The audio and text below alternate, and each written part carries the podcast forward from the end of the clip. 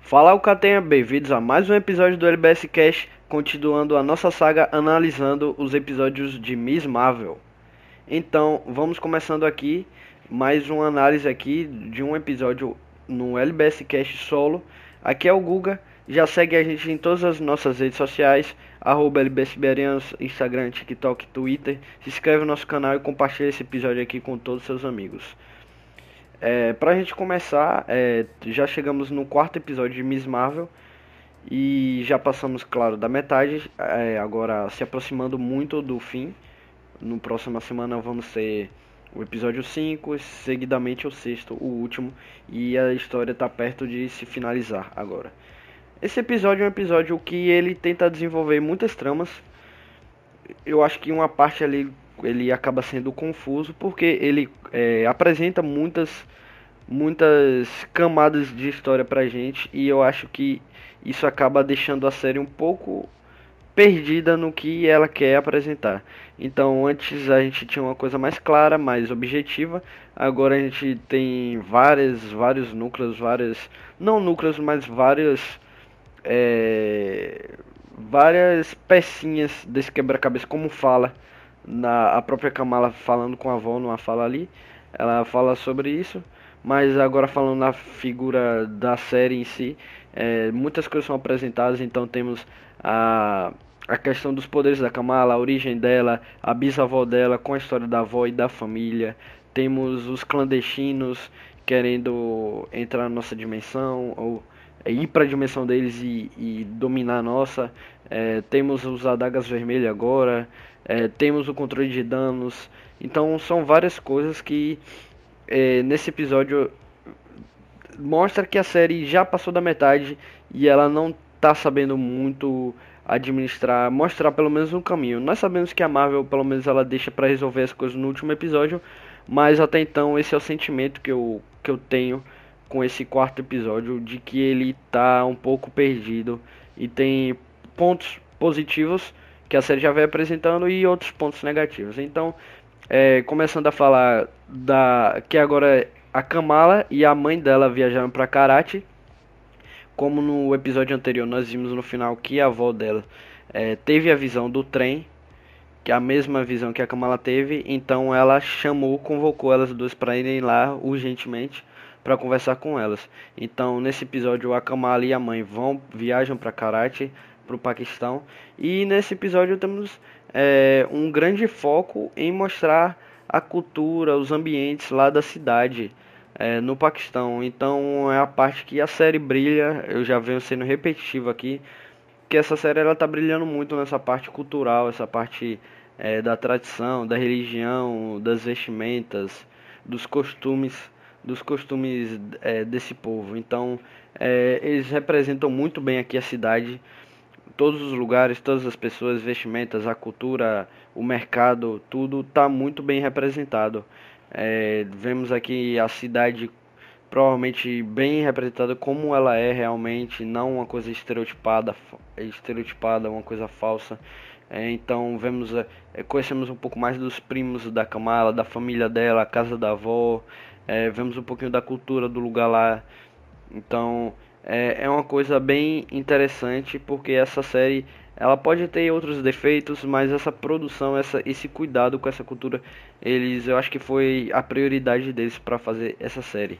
É, tivemos aqui nesse episódio uma trilha sonora marcada por músicas provavelmente do de paquistaneses, não sei confirmar isso exatamente, mas são músicas da região, daquela região ali, então músicas muito boas, então combinando, dando o tom dessa série e, e, deixando você no clima dela, não, não é algo que destoa. Então a trilha sonora é outro ponto muito positivo desse episódio.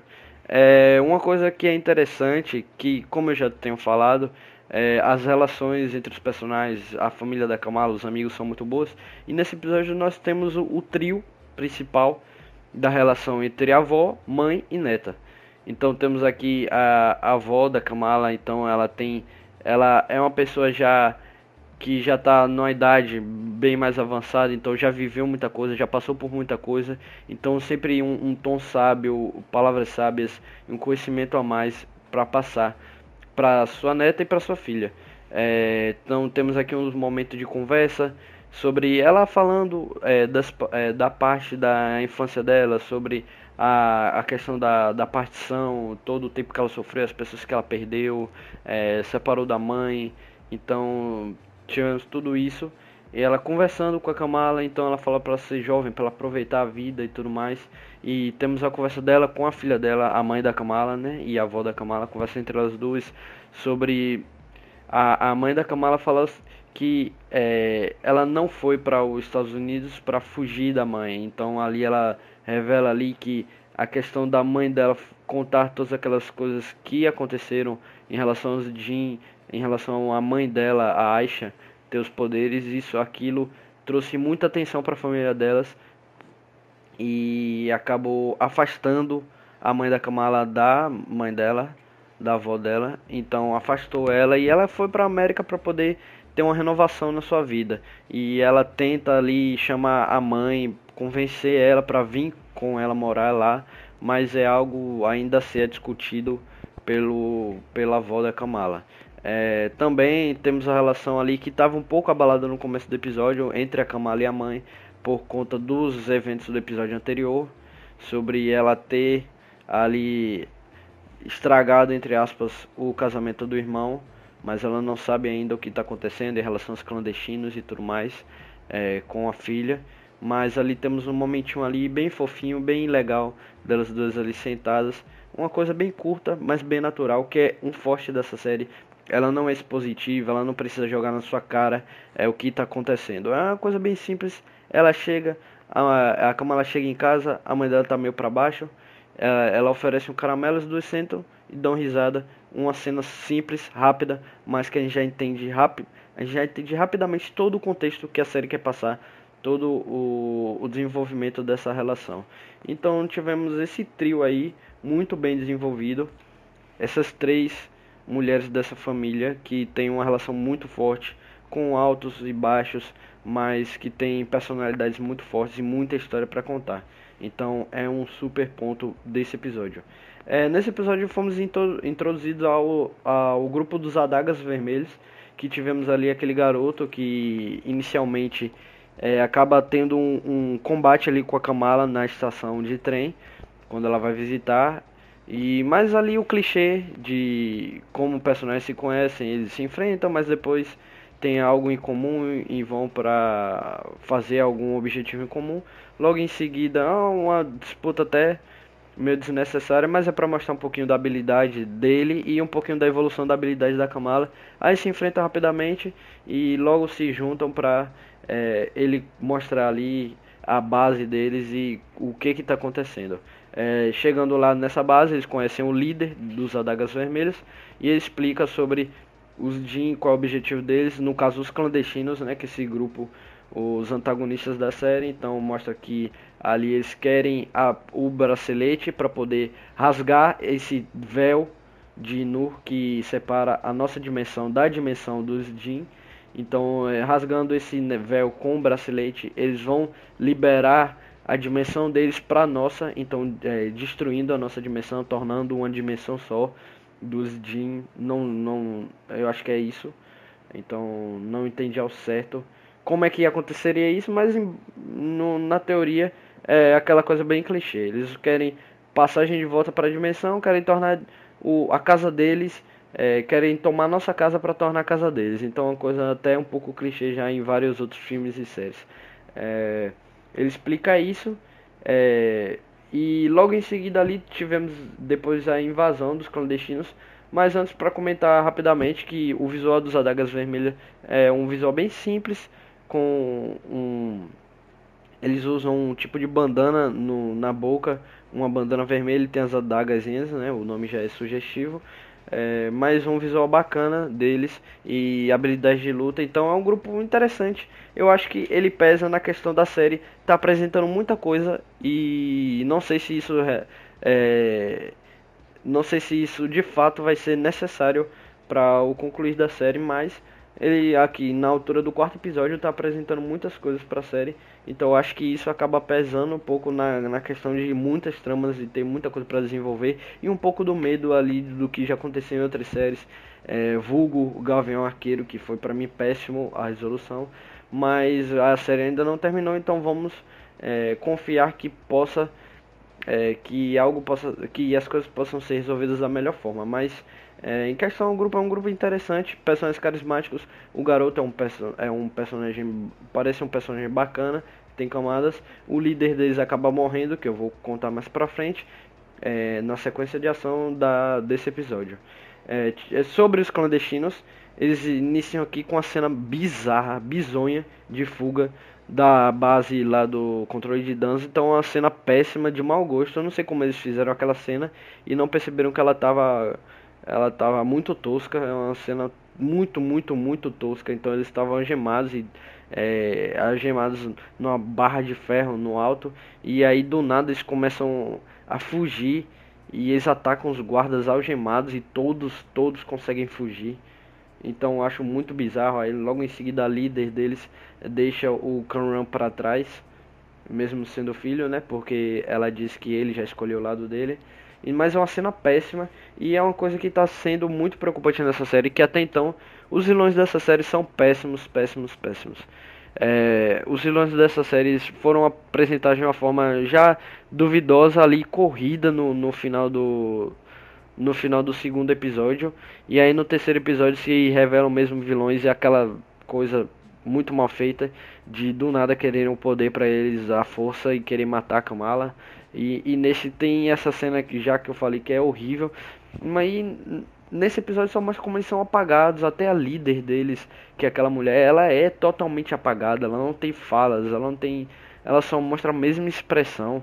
É uma personagem muito fraca. Os, os atores, eles ficam fazendo cara de paisagem, é sempre cara de de vilãozinho malva, malvado e ficam com cara de bravo, cara fechada e não tem uma fala e são ataques genéricos e, e armas genéricas e poderes genéricos. Não, na verdade não tem poderes, mas é tudo genérico. São vilões genéricos numa série que tem um carinho tão especial com a questão da cultura e os vilões são tão jogados. Então é a parte é a parte mais fraca dessa série como um todo são os vilões e nesse episódio só deixa mais claro, mais forte isso que é, eles são personagens muito fracos e não foram tão bem pensados. Porque você vê aqui várias, como eu estou falando, várias tramas sendo apresentadas para serem desenvolvidas e a dos vilões tá lá é a mais importante até então na teoria e são personagens completamente esquecíveis e fracos e os atores não entregam nada demais e a, a, a, a história desses vilões são muito fracas e o jeito deles de agir não faz muito sentido. Então Infelizmente é uma coisa muito fraquinha ainda dessa série. É, temos uma sequência de ação bacana, que é a perseguição ali, quando os clandestinos eles invadem essa base, não sei como, porque ali o, o garoto, ele fala que sentiu o nurro da Kamala, mas não sentiu o nurro do, desses, desses jeans chegando, os clandestinos, e eles invadem ali a base deles, que então não é tão secreta assim, eles invadem essa base e começa toda uma perseguição que é bacana, muito bacana ali com a trilha sonora. Eles pegam os carros lá e, e começam a uma perseguição pela cidade com é, civis no meio da rua. Então é bacana, é uma cena legal, a sequência de ação e as lutas estão bem legais, apesar dos vilões serem péssimos. Mas se você esquecer ali que são os vilões principais da série, você bota ali só como é, antagonistas padrão, capangas, até a líder deles é, você pode imaginar sendo uma capanga qualquer, de tão genérica que é essa personagem. Você vê uma sequência de ação bacana, uma luta ali bacana. É, o, o, o líder dos, dos Adagas Vermelhas acaba morrendo. É um personagem que foi interessante ele mostrado. É, ele, tinha, ele deu um conselhos para Kamala, ele mostrou que sabia de toda a situação, mas acabou morrendo ali rápido, teve uma passagem curta, mas foi legal, e aí sobrando a Kamala e o garoto. É, no final desse episódio, quando a, a líder lá dos clandestinos, nunca vou gravar o nome dela, de tão genérica, pra você ver, de tão genérica que essa personagem é, eu não consigo gravar o nome dela. É, ela taca ali a Kamala por fim, e, e o, quando ela vai atacar a Kamala, ela acaba acertando aquela adaga dela, não sei, aquela lança dela no bracelete, o que abre um portal gigantesco para Kamala entrar na, na noite onde a avó dela acaba pegando o trem, se perde da mãe e se encontra com o pai no último trem, naquela fuga ali da partição. É, então temos uma dúvida se aquela cena ali seria é, referente a uma viagem no tempo ou a uma ilusão. Porque a Kamala entra no portal, sai naquela noite ali, naquele, naquele momento, e até uma cena bem bonita onde ela sobe no vagão e, e a câmera se afasta e mostra todo o panorama do, do ambiente e tá um caos, várias pessoas amontoadas no trem. Então uma situação bem intensa e o jeito que a câmera mostra tudo de cima foi bem legal com a trilha sonora é, aumentando, escalando. É, mas será que ali seria uma viagem no tempo? Será que vamos ver toda a cena da, da avó da Kamala achando o pai e a Kamala vai interferir nisso de alguma forma? Não sei o que isso poderia ajudar ou mudar a história, influenciar nessa história, né? Ou seria ali uma ilusão, um flashback em forma de ilusão para Kamala ver tudo como aconteceu e ter respostas. O que seria mais simples, o que seria mais óbvio, mas não podemos descartar uma viagem no tempo. Mas eu não sei exatamente se essa série, que até então estava com uma proposta simples, tocaria em temas como viagem no tempo, que aí deixa toda mais uma complicação é, para ser explorada aí nesse final de série que faltam só dois episódios, né? Vamos ter aí o penúltimo episódio, provavelmente é, é provavelmente não. Vamos ter a resolução dessa cena do dali na noite no, na estação, né, dos trens e tudo mais.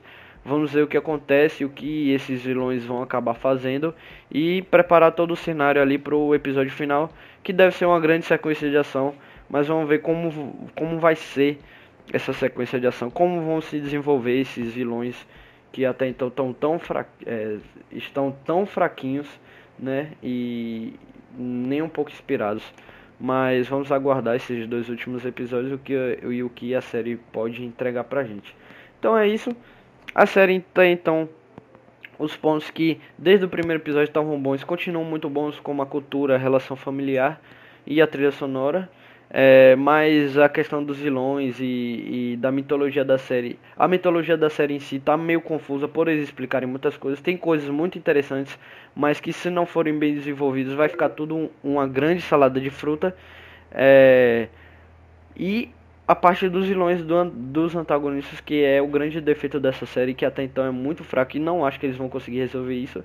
Mas se conseguirem entregar ali um final convincente, pelo menos vai ter valido a pena, né? Todo esse tempo que a gente investiu e toda a construção da série.